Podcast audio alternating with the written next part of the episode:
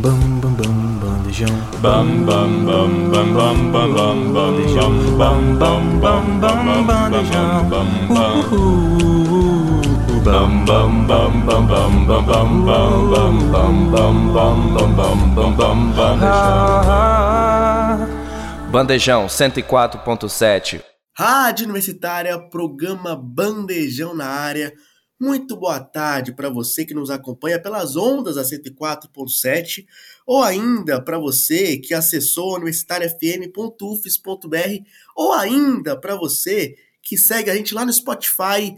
Começa agora mais um Núcleo Universitário Desportivo, o nosso querido e famigerado NUDE. Hoje eu, Felipe Dutra, estou sozinho aqui na minha sala em Cariacica City. Estamos de recesso, por isso não vou ter, infelizmente, colegas de bancada para debater futebol, mas eu prometo. Eu prometo que eu vou dar conta do recado, até porque tem muita coisa legal para a gente falar. Porque hoje o Brasil ganhou pela Copa do Mundo Feminina contra o Panamá 4 a 0 Teve rodada do Campeonato Brasileiro cheia de coisa legal para a gente falar. E é claro, meio de semana tem Copa do Brasil com dois jogos decisivos, jogos de ida.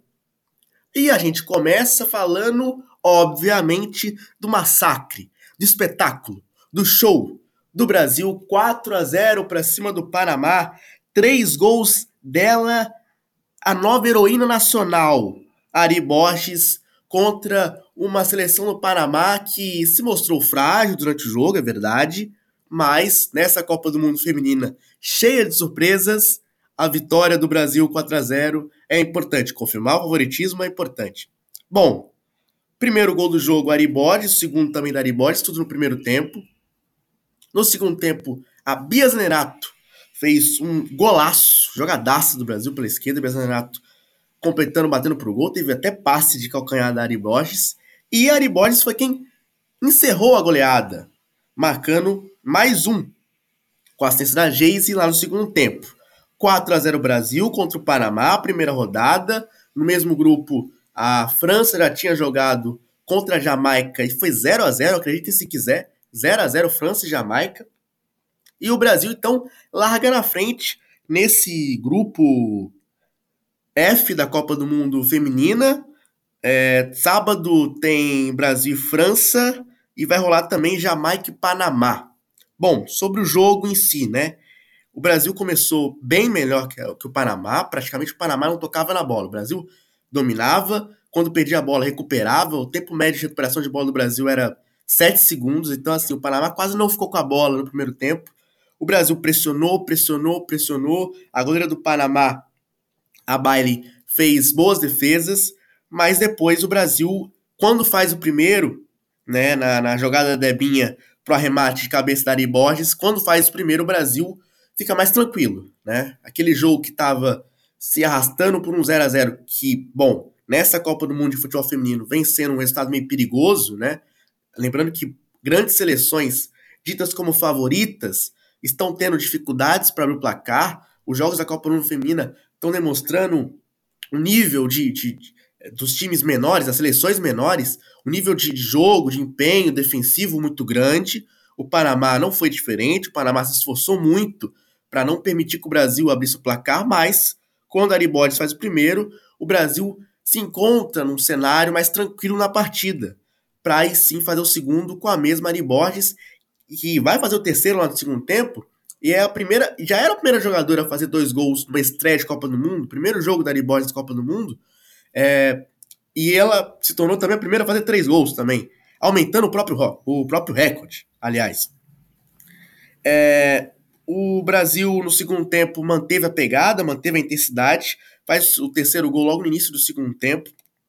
É, o que dá para falar desse gol, né, desse terceiro gol? Um golaço, né? Assim, um gol absolutamente coletivo, uma jogada incrível, começa da esquerda, cruzamento para a área. Ari Borges, que fez assim, uma atuação absurda, não só pelos três gols, mas também por tudo que gerou, pelo jogo que gerou, né? É, o Brasil que com bola jogava mais ou menos num 5, aliás, num 2-5-3, né? É, a Bia Zanerato, que, que, em tese é até a centroavante da seleção, mas jogava muito entre linhas a Bia Zanerato, a Debinha também saía muito da área, e a Ari Borges, que na formação estava ali jogando em tese era até uma meia, né, pelo lado direito, Ari Borges jogou praticamente atacante o jogo todo. Por isso apareceu bastante na área para fazer os gols.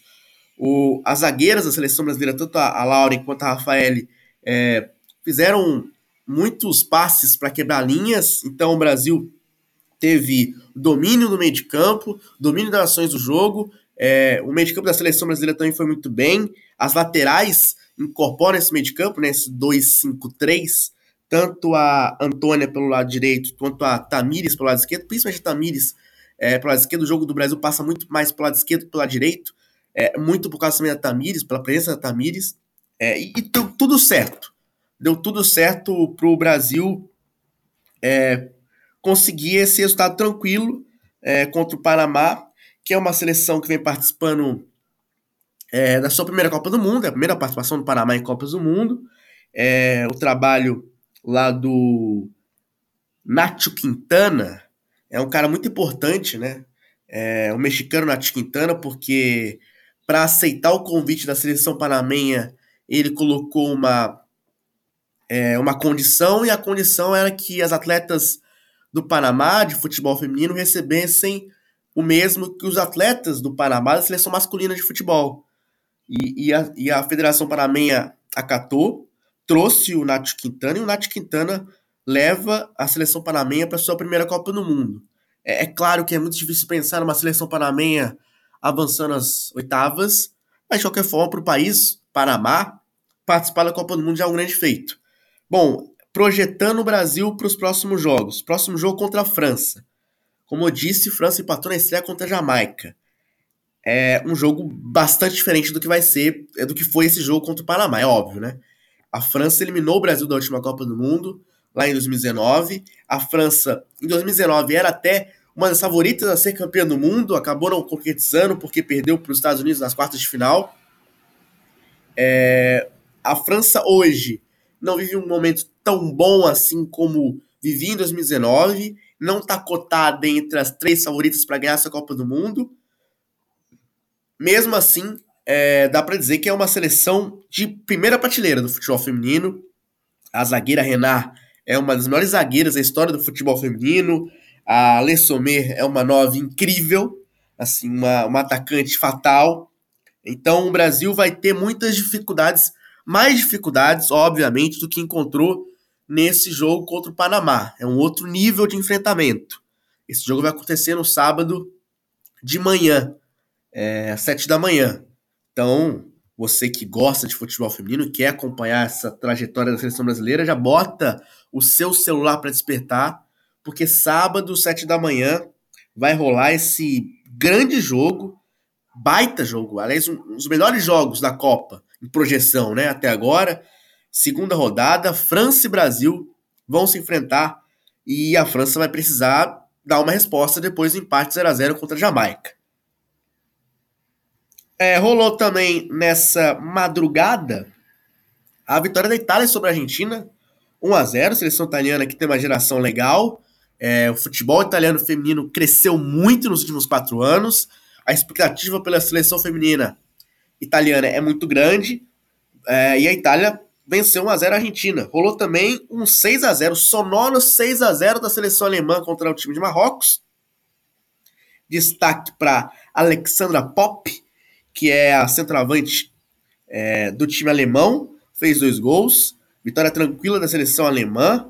Lembrando que o Brasil vai enfrentar, é, vai cruzar com esse grupo H. O Brasil está no grupo F, mas vai cruzar com o grupo H.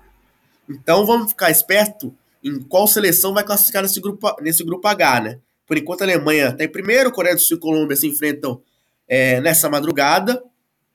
É, vamos, vamos ver como é que esse grupo vai se desenrolar para ver quem o Brasil enfrenta lá nas oitavas de final. Vamos torcer para que o Brasil passe em primeiro e que enfrente, ou pelo menos fuja da Alemanha nesse primeiro momento.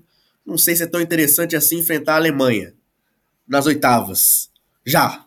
Então vamos torcer para que o Brasil passe primeiro e aí cruze com uma Colômbia, uma Coreia do Sul e o Brasil bem favorito para, enfim, numa projeção passar as quartas de finais. Isso foi tudo da Copa do Mundo de Futebol Feminino. Todos os jogos ao vivo na Casé TV. O Casé que não me pagou um centavo para fazer essa propaganda, mas eu vou fazer. Todos os jogos ao vivo na Casé TV. Um jogo ou outro também passa na Sport TV. Vale muito a pena, cara. Assim, é uma Copa do Mundo de futebol feminino histórica. O nível das seleções é muito bom. O nível de jogo é muito legal. Os jogos têm sido muito legais. Então, assim, vale a pena ficar a madrugada acordado vendo Copa do Mundo de Futebol Feminino. Tem valido muito a pena. Eu tenho ficado acordado a madrugada inteira assistindo jogos. E olha, assim, não me arrependo. Tô trocando a madrugada pelo dia, mas não arrependo porque a Copa do Futebol Feminino tem sido muito legal. Mudando de assunto, vamos falar de Campeonato Brasileiro. Vamos falar de 16 rodada do Campeonato Brasileiro alguns, aliás, quase todos os jogos, né? Já completados, né, da rodada. Falta só um jogo para terminar essa rodada, é que é Curitiba e Fluminense, que vai acontecer na noite desse dia 24. Para você que vai estar escutando o programa posteriormente, esse jogo já aconteceu, então, para você que está escutando a gente na terça-feira de manhã, rodada 16 completa com Palmeiras 3, Fortaleza 1, Flamengo 1, América Mineiro 1, Cuiabá 2, São Paulo 1, Bahia 0, Corinthians 0, Grêmio 1, Atlético Mineiro 0, Cruzeiro 0, Goiás 1, surpreendente vitória do Goiás, Red Bull Bragantino 0, Internacional 0, Santos 2, Botafogo 2, Vasco 0, Atlético Paranaense 2 e esse jogo que falta, Curitiba e Fluminense. Vou separar alguns jogos aqui dessa rodada para falar mas especialmente, eu começo falando de Grêmio 1, Atlético Mineiro 0. O Grêmio que voltou a ser segundo colocado com essa vitória, vitória 1 a 0, o gol do Ronald. Ronald que entrou na última hora, no lugar do Sante, que acabou machucado no aquecimento. O Ronald entrou e fez o gol de cabeça. Escanteio batido pelo Cristal, do Ronald fez 1 a 0 o Grêmio. O Atlético ainda não venceu sob o comando de Luiz Felipe Scolari. O Grêmio, de novo, com um time muito bem arrumado. O Grêmio fez um início de primeiro tempo, 20, 25 minutos, muito bons. Foi muito melhor que o Galo. Depois que fez o gol, o, o Galo melhorou um pouco no jogo, conseguiu criar as melhores oportunidades. Diferentemente de outros jogos que o Galo não conseguiu vencer nessa sequência ruim do time, esse foi talvez o melhor, porque o Galo realmente teve muitas chances, criou e até chegou a fazer um gol, né? Com o Allan Kardec, gol anulado pelo VAR, milimétrico, famoso lance ajustado. É, o Grêmio, como eu disse, voltou na segunda colocação e o Atlético Mineiro é apenas o 13 terceiro colocado. Ainda não engrenou o trabalho do Filipão, apesar da atuação não ter sido tão ruim. E do outro lado, é um Grêmio que agora foca todos os esforços para um jogo é, também em casa contra o Flamengo na Copa do Brasil, quarta-feira, 9h30. Teremos o jogo de ida e vamos ficar na expectativa se teremos ou não Luiz Soares em campo. É, ele que vem com um problema no joelho e também vem definir o seu futuro, né? Se vai jogar lá no Inter Miami ou não, o time do Messi, ou se vai preferir continuar no Grêmio. Tudo indica que ele vá, né? Que ele vá jogar no Inter Miami, mas por enquanto ele ainda é jogador do Grêmio. E é, é cotado para poder jogar essa partida de quarta-feira. É, destaque desse jogo do Grêmio. Destaque, para mim, é a defesa do Grêmio. O Kahneman, Bruno Alves, é, também o Bruno Vini, três jogadores que vêm formando a linha de zaga do Grêmio e que vem tendo atuações muito boas. assim. O Grêmio apesar de ter sofrido um pouco contra o Galo, é, tem sofrido menos e tem sofrido poucos gols, sobretudo nos jogos em casa. Então, é, bom, time que cria muito, que tem um meio de campo para lá de talentoso, que tem jogadores muito bons, que tem, por enquanto, ainda Luiz Soares, e que defende bem, esse Grêmio, assim, hoje não tem disputa pelo título porque o Botafogo disparou. Mas se tem alguém que pode buscar o Botafogo, no cenário hipotético, que o Botafogo, vamos supor, comece a derrapar, a perder pontos, esse time é o Grêmio, porque o Grêmio parece mais regular do que Flamengo e Palmeiras, pelo menos nesse momento, é, o time do Renato Gaúcho vem na busca, seguindo de longe o líder Botafogo. Segundo jogo que eu quero falar por aqui é Santos e Botafogo, justamente jogo do líder. É, e aí tem um, uma coisa muito interessante que rolou na Vila Belmiro, porque o Santos abre 2 a 0 o Botafogo vai empatar no segundo tempo, mas é um bom jogo do Santos, assim. Botafogo começou tendo mais posse de bola, sem criar tantas possibilidades de gol. O Santos é, consegue fazer o gol com o Marcos Leonardo. O Santos não estava criando nada até esse momento. E aí faz o gol com o Marcos Leonardo, um golaço. Talvez o gol da rodada. É, no segundo tempo, o Santos de novo marca com o Marcos Leonardo. Um Santos muito ligado no jogo, marcando muito, mordendo muito. O Botafogo é, começou a se, a se, desesperar muito cedo. É, coisa que geralmente a gente não vê, né? Primeira vez que esse Botafogo sai atrás no Campeonato Brasileiro. É, só tinha saído atrás no jogo que perdeu lá pro Atlético Paranaense. Então, um cenário que esse time do Botafogo ainda não tinha vivido. E mesmo assim, com todas as dificuldades, jogando mal, vendo um Santos ganhando confiança na partida, o Botafogo vai lá e heroicamente consegue arrancar esse um pontinho, consegue empatar o jogo em praticamente dois lances seguidos, um gol do Tiquinho Soares, outro gol do Adrielson, o gol do Adrielson de cabeça. É, o Botafogo ainda teve chance ainda com o Sampaio para poder virar o jogo, poderia ter conquistado os três pontos, é, o que mostra que esse time do Botafogo ele realmente é para lá de versátil e até quando não joga bem consegue pelo menos buscar esse ponto. Pela primeira vez no campeonato, o Botafogo empatou e esse empate tem gosto de vitória para os botafoguenses, porque era um jogo que estava praticamente perdido e o Botafogo consegue voltar para o jogo e empatar. É o primeiro jogo do Bruno Lage no comando do Botafogo, ainda é um pouco difícil de ver o trabalho dele, né? Porque ele teve poucos jogos. Era esse primeiro jogo, né? É, ainda é muito trabalho do, do Castro e do Caçapa. É, e do lado do Santos, assim, é, o Turra tentando dar jeito nesse time. É, o Jean Lucas fez um baita jogo. O Jean Lucas é um volante que voltou no futebol europeu, quis jogar no Santos, preferiu jogar no Santos, mesmo o Santos nessa situação tão complicada. O Jean Lucas quis voltar para a Vila e fez um jogo incrível. O Lucas Lima também fez um jogo muito bom. É, o Santos fez um jogo muito legal. O Marcos Leonardo fez dois gols nas praticamente duas chances que ele teve. Então, o Joaquim, a dupla zaga do Santos, aliás, muito, é, apesar do Santos ter, estar indo muito mal no campeonato, tomando muitos gols, o Joaquim vai fazendo bons jogos. Né? A nota baixa no Santos talvez seja o João Paulo, que saiu machucado, o Vladimir entrou e acabou tomando dois gols, acontece. É, o João Paulo é um, é um jogador líder desse time do Santos. Vamos ver se ele volta para a próxima rodada ou não. E lado do Botafogo, o destaque é, claro, o Tiquinho Soares, assim, porque os 10 minutos ou 15 minutos que o Botafogo jogou bola na Vila Belmiro, botou bola no chão, envolveu como, como o Botafogo vem se acostumando a fazer, o Tiquinho Soares é o cara que dá ritmo para esse time do Botafogo, que nesse final de semana não contou com o Carlos Eduardo, e fez muita falta, né? É, o, o Bruno Lage preferiu entrar com o Danilo no lugar do Carlos Eduardo, ao invés de, de talvez ali entrar com o jogador mais ofensivo, enfim. Mas é, depois com as substituições, é, tanto o Segovinha, tanto Janderson entram muito bem no Botafogo no segundo tempo, e o Botafogo volta para o jogo e de novo consegue esse empate que mantém o Botafogo numa distância bem confortável na liderança. Agora o papo é Vasco 0, Atlético Paranaense 2. A Sina, triste Sina Vascaína segue. O Vasco agora é o lanterna do Campeonato Brasileiro com 9 pontos. E mais um jogo daqueles que dão agonia no torcedor do Vasco. Porque o Vasco não fez o jogo dos piores. É... Fez o primeiro tempo bastante digno contra um time que hoje é melhor que o time do Vasco, né? O Atlético Paranaense. Mesmo que não, não fosse o Atlético Paranaense é, 100% titular, né?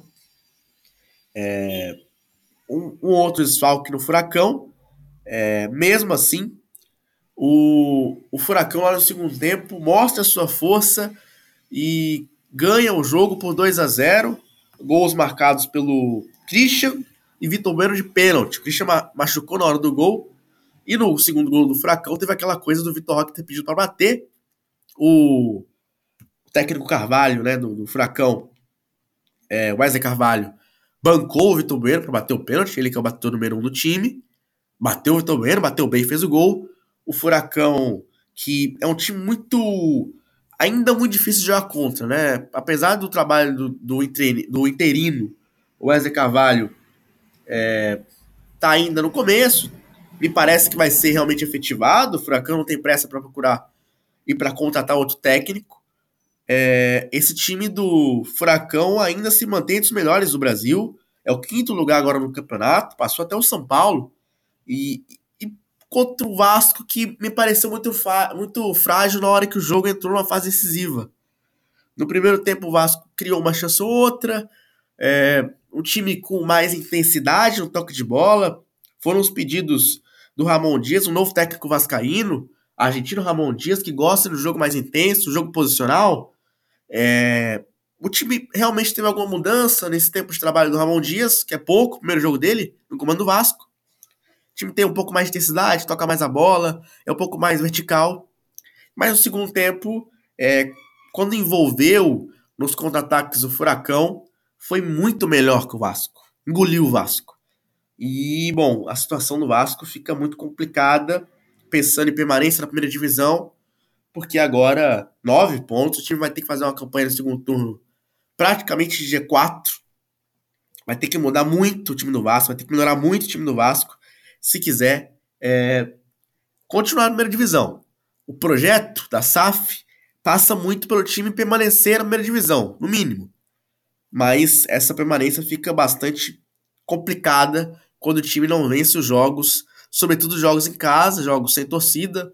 O Vasco ainda vai ter alguns jogos sem torcida, é, vai poder mandar é, jogos com mulheres e crianças na, na, arquibancada, só que longe de São Januário. São Januário ainda não foi liberado pela Justiça Comum do Rio de Janeiro. Então o Vasco ainda vai ter jogos sem o seu torcedor, ou pelo menos sem o estádio lotado, e, enfim, uma situação bastante, bastante, bastante, bastante preocupante para o time Cruz Maltino. Vamos de Flamengo 1, América Mineiro 1. O jogo que aconteceu lá no sábado, 4 da tarde. É... E o América Mineiro, que era o último colocado no Campeonato Brasileiro, conseguiu buscar um ponto no Rio de Janeiro e esse ponto ainda pareceu pouco, porque o time ganhava até o finalzinho do jogo. O gol do Vitor Hugo de empate foi marcado com 95 minutos, né? 50 minutos do segundo tempo. É, então, bom, o Flamengo teve uma atuação bastante abaixo contra o América, que sobreviveu aos 20 primeiros minutos de pressão do Flamengo. Aí o Flamengo foi muito melhor nos primeiros 20 minutos, é verdade. Mas depois disso, o América bota a bola no chão, o América muito lúcido, apesar de estar vivendo uma situação muito complicada no campeonato, é, o, era o último colocado, é um time que briga para não cair, situação complicada, vai ter que melhorar muito se quiser se manter, mesma situação do Vasco praticamente. Mesmo assim, o América, o América do, do Mancini é um time muito competitivo. Tá longe de ser o pior time desse campeonato. Tá longe de ser um dos quatro piores times desse campeonato, na minha opinião. O América perdeu muitos pontos jogando bem. E talvez tenha sido mais um caso nesse sábado, porque ganhava o jogo até o final, como eu já disse. É, o gol foi marcado, o gol América marcado pelo Felipe Azevedo. O América começou a maltratar muito o Flamengo no segundo tempo, porque o Flamengo se adiantou demais e não conseguia recuperar a bola. O América na transição mostrou um time muito forte. É, teve duas ou três chegadas perigosas até fazer o gol com o Felipe Azevedo. Aí o Flamengo vai pro tudo ou nada e numa falta cobrada pelo Arrascaeta, o Vitor Hugo empata o jogo. O Flamengo se mantém no G4, é óbvio, terceiro colocado no campeonato. Não acho que seja um jogo para causar um rebuliço negativo no Flamengo, acho assim, é uma atuação abaixo, mas é um jogo de Campeonato Brasileiro contra um time que teve uma das melhores atuações desse campeonato. O América fez talvez o melhor jogo no Campeonato Brasileiro e o Flamengo fez uma talvez um dos piores jogos do Campeonato Brasileiro e isso contribuiu para esse 1 a 1. O que vai pesar ou não é o jogo de quarta-feira. O Flamengo vai jogar lá na Arena do Grêmio, jogo de ida da Copa do Brasil. E se o resultado for negativo, o sinal de alerta será ligado na Gávea. Por enquanto, eu acho que ainda não é motivo para isso, porque o time vinha muito bem antes desse jogo, mas é um empate estranho. Está jogando em casa contra o vigésimo colocado até então, né? Agora o América é o 19, mas era o vigésimo no sábado à tarde. E o Flamengo não conseguiu vencer o jogo. São aqueles três pontos que, quando começa o campeonato, um time que busca pelo título, tá, tá, na busca pelo título, que é o Flamengo, né? Apesar do Botafogo ter separado. Bom, você coloca os seis pontos pro Flamengo contra o América no Maracanã. Não aconteceu. E poderia ter sido nenhum ponto se o Vitor Hugo não tivesse feito aquele gol salvador já na parte final do jogo. A torcida do Flamengo ficou nada feliz, mas como eu disse, é, vamos esperar os jogos da Copa do Brasil para ver se realmente vai haver uma queda de rendimento desse Flamengo que vem muito bem. Palmeiras 3, Fortaleza 1. Olha só. O Palmeiras volta a vencer e volta a vencer jogando bem, por mais que tenha tido bastante sustos contra o Fortaleza. O Palmeiras começa melhor, tendo a bola, o gol do Richard Rios aos 8 minutos, mas depois dos 25 minutos por ali, o Fortaleza começa a dominar o jogo começa a ter transições muito rápidas e maltratar o time do Palmeiras. Bom, é, o Everton teve que sair do gol em duas ou três oportunidades cara a cara com os jogadores do Fortaleza para evitar os gols, para fazer as defesas. E, e, o Fortaleza chega ao empate com o gol do Luceiro ainda no primeiro tempo. Volta melhor para o segundo tempo, Fortaleza. É, ainda maltratando muito o Palmeiras nas transições. O Fortaleza é um time que se transformou nesse tipo de time, né?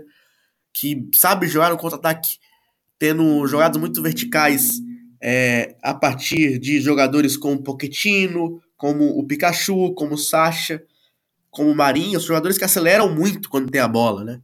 Esse time Fortaleza é muito vertical. E o Everton foi preponderante, assim.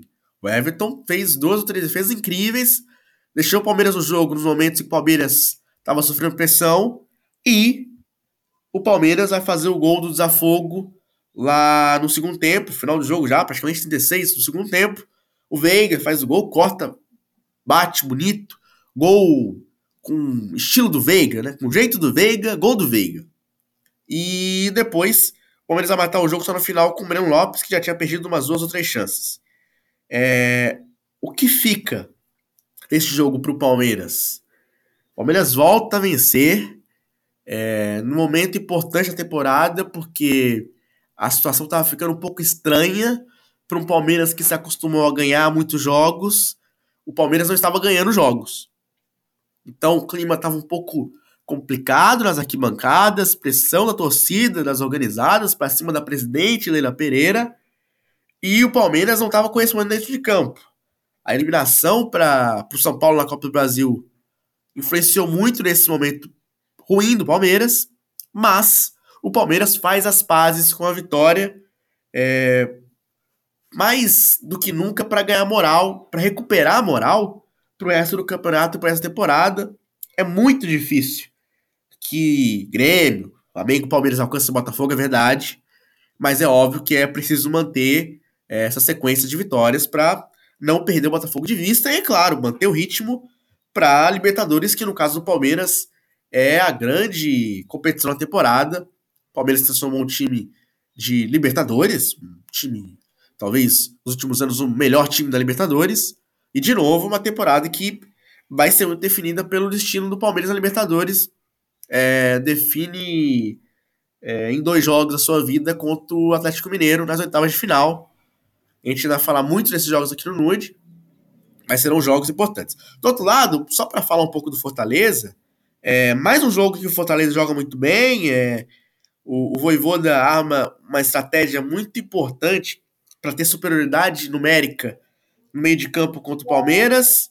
É, mesmo assim, cria chances, chega muito perto do gol e mesmo assim acaba não vencendo o jogo.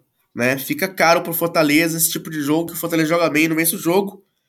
É, o que contribui para o time ser apenas o nono colocado nesse Campeonato Brasileiro. Um time que é sim um dos melhores times do futebol brasileiro ainda. É, e apenas o nono colocado do Campeonato Brasileiro, muito por causa desses jogos em que joga bem, domina, é melhor que o adversário em muitos momentos do jogo, em muitos recortes da partida, mas não consegue capitalizar e vencer o jogo. Ou pelo menos buscar um ponto fora de casa, que nesse caso contra o Palmeiras no Allianz Parque ia ser um, uma, uma boa conquista para o time do Fortaleza. É, passando pelos outros jogos da rodada, rapidamente, Bahia e Corinthians, situação complicada para os dois.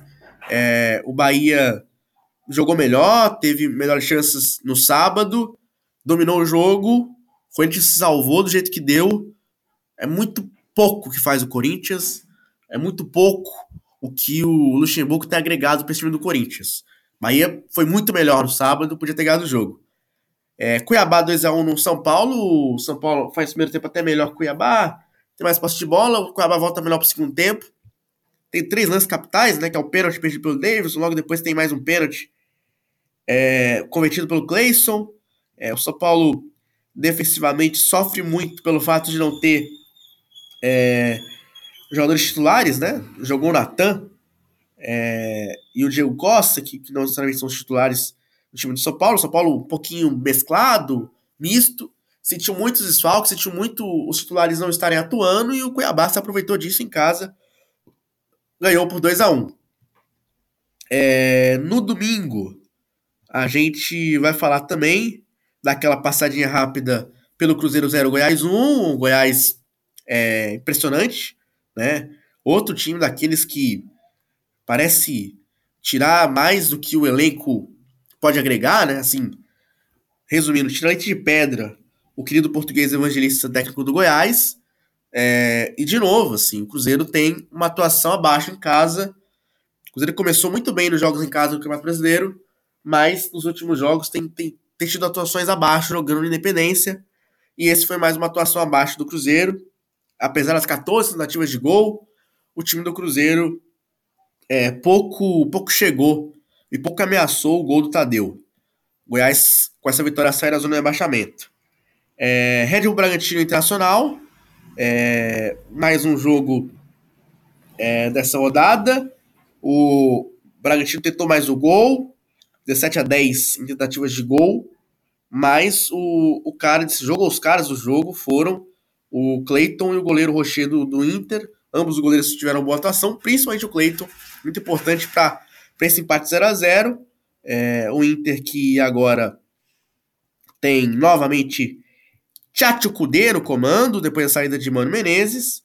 E o Bragantino que segue com o Caixinha e segue bem no campeonato. É uma boa campanha do Bragantino que é o oitavo colocado, Nacional décimo.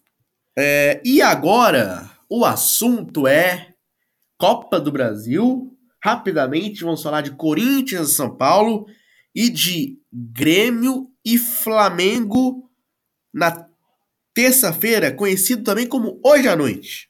Teremos na Neoquímica Arena Corinthians e São Paulo. O que esperar? Prognóstico. Corinthians poupou titulares, alguns titulares no jogo contra o Bahia. São Paulo também. Ambos os times com força máxima para esse jogo. É o jogo do ano para o Corinthians? É o jogo do ano para São Paulo.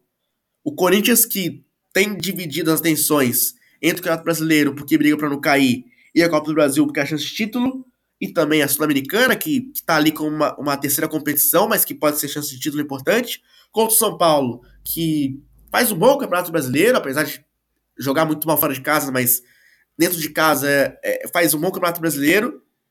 São Paulo que tenta essa Copa do Brasil histórica, porque seria a primeira, tenta ganhar pela primeira vez a Copa do Brasil. E, de novo, também tem chance na Sul-Americana. Segue vivo e firme na Sul-Americana.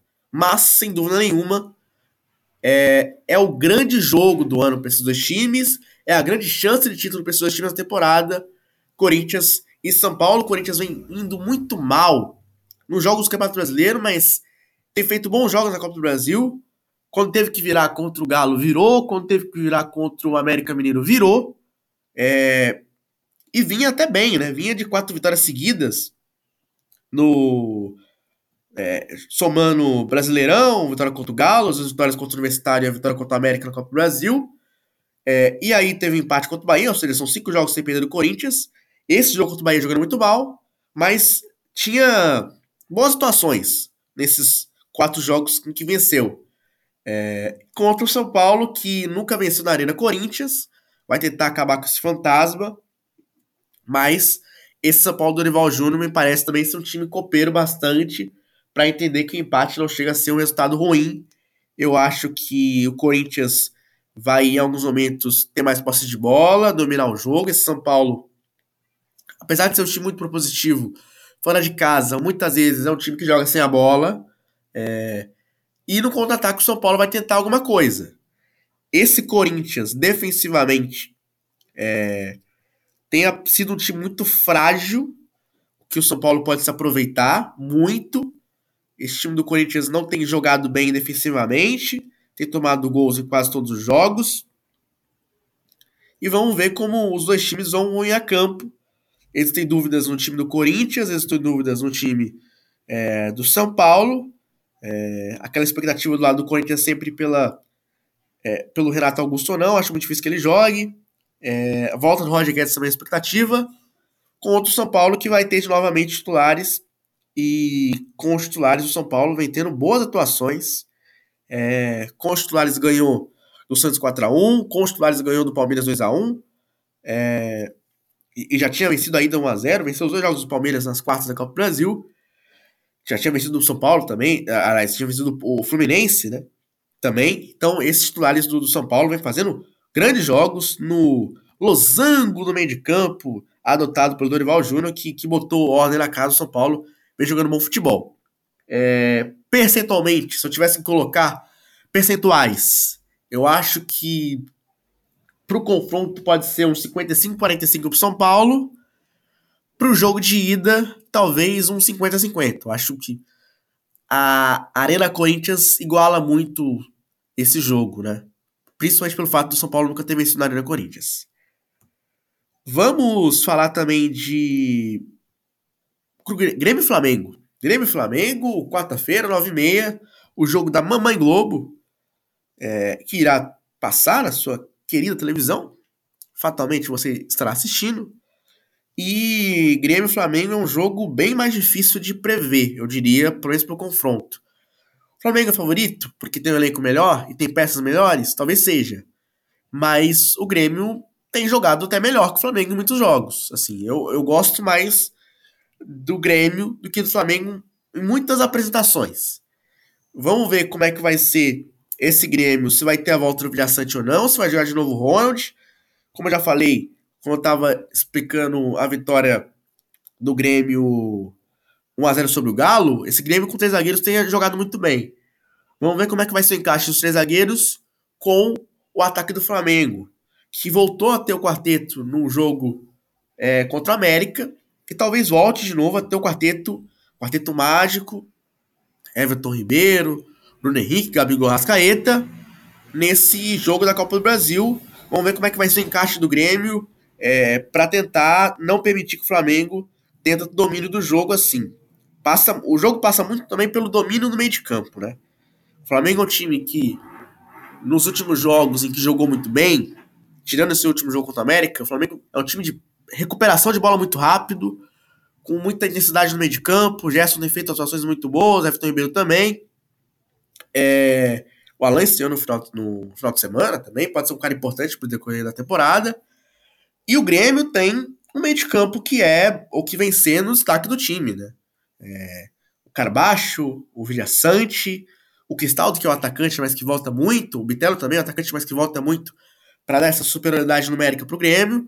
O Grêmio é o time da toqueira, é o time do toque de bola no meio de campo. E vamos ver como esses duelos, né? Um time que tem muita posse de bola no meio de campo, que é o Flamengo, que do, costuma dominar os jogos, é, perde a bola, já tenta recuperar, contra um Grêmio que domina muito o meio de campo, tocando a bola e tentando é, movimentar a zaga adversária naquele aquele jeito pêndulo, né? Você toca a bola de um lado para o outro para é, fazer a zaga adversária se desorganizar. Tem dado muito certo. O time do Grêmio é um time que é, tem sido muito fatal e, e, tem se transformado muito fatal também pelos contra-ataques, né? Se transformou um time também no outro contra-ataque, time do Grêmio. É, principalmente nos jogos em que não tem esse, esse meio de campo todo, é, esse meio de campo completo. O Grêmio tem sido também o time do contra-ataque contra o Flamengo, que pela velocidade e qualidade de jogadores também é um time que na velocidade pode dar muito perigo. É um jogo muito difícil de prever. Eu acho um baita jogo, eu acho um jogaço o Grêmio Flamengo. Eu acho que vai ser um jogo mais bonito e mais legal do que é, Corinthians São Paulo. Eu acho que Grêmio Flamengo é legal. Eu acho que o Grêmio pode ser favorito para ida, 55-45. Mas pro confronto, eu considero o Flamengo favorito, 55-45. É, enfim, vamos ver como é que os times vão ir a campo nesse duelo entre Renato Gaúcho e Rony São Paulo. Um baita duelo nas áreas técnicas, um baita duelo também no campo de jogo, porque são dois times dos melhores do futebol brasileiro nesse momento atual. Esse foi o nosso núcleo universitário esportivo. Eu quero saudar você que me acompanhou até agora. Você é guerreiro, você é guerreira, porque escutou Felipe Dutra falando de futebol por 40 minutos.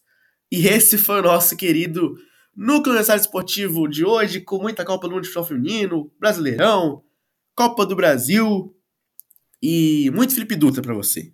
Bom, até você enjoar de mim, né? Até a próxima, galera. Escute a gente no Spotify. Vai lá no site da Rádio Bandejão, escuta a gente no estariafm.com.br e Rádio Bandejão, meio-dia às duas, sempre com uma programação legal para você. Até a próxima aí. Tchau! Esse foi mais um programa Bandejão na Rádio Universitária, que rola sempre das 12 às 14 horas. E se você gostou, então não esqueça de acompanhar a gente nas redes sociais, arroba Bandejão Rádio, porque esse é um projeto do Departamento de Comunicação Social com os alunos de jornalismo, propaganda e publicidade e cinema e audiovisual. Sob a coordenação do professor Pedro Marra e Lívia Souza. O programa conta com o apoio da Fundação de Amparo à Pesquisa e Inovação do Espírito Santo, via edital FAPES número 12 de 22, Universal Extensão.